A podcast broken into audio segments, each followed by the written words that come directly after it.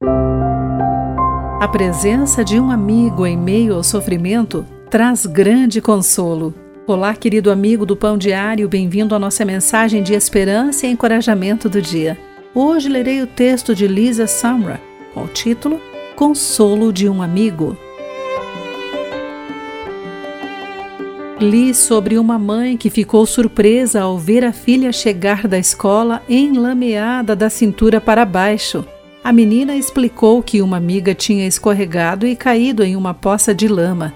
Enquanto outra colega correu para buscar ajuda, a garota ficou com pena da amiga sozinha segurando a perna machucada e resolveu sentar-se na poça de lama com a menina até que um professor chegasse.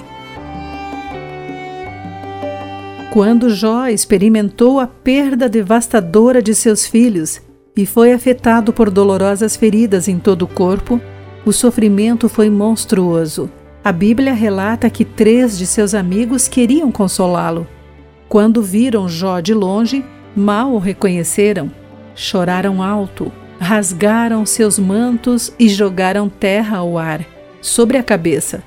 Depois, sentaram-se no chão com ele durante sete dias e sete noites. Não disseram nada, pois viram que o sofrimento de Jó era grande demais.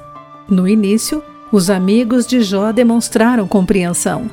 Perceberam que Jó precisava simplesmente de alguém para sentar-se ao lado dele e chorar.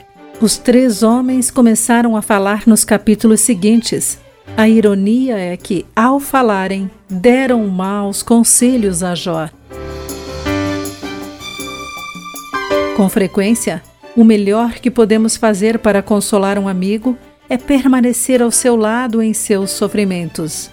Querido amigo, pense sobre isso. Aqui foi Clarice Fogaça com a mensagem do dia.